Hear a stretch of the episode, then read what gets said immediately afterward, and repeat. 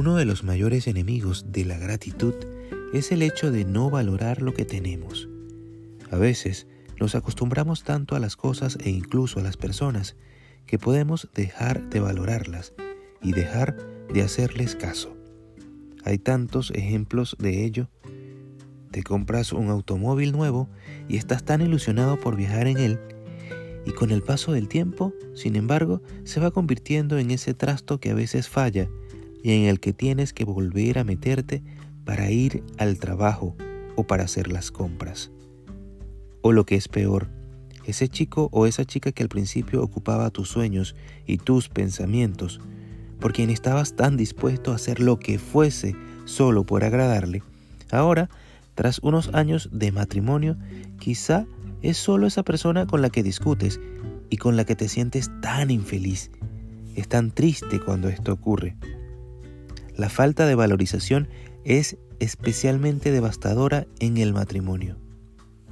Cuando dejamos de valorar lo que nos ha sido dado, esto tiene consecuencias en nuestra vida.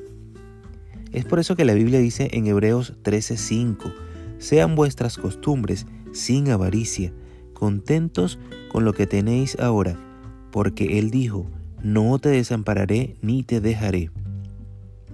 Esto no quiere decir que no tengamos que buscar mejorar. Nada de eso. Necesitamos alcanzar nuevas metas o buscar prosperar. El Señor desea que crezcamos y que nos desarrollemos en todas las áreas de nuestras vidas. Pero es tan precioso que puedas valorar todo lo que Él ya te ha dado y que tu corazón esté lleno de contentamiento con ello. Así que ilusiónate de nuevo por lo que Dios ya te ha dado. Y te invito a que puedas invertir unos minutos en pensar y ver qué es lo que tienes ahora mismo delante de ti. Y empieza a darle gracias a Dios por cada cosa que tienes, mientras recuerdas lo que sentiste cuando la recibiste por primera vez. Pídele a Dios que te ayude a ver con ojos renovados todas las cosas que tienes.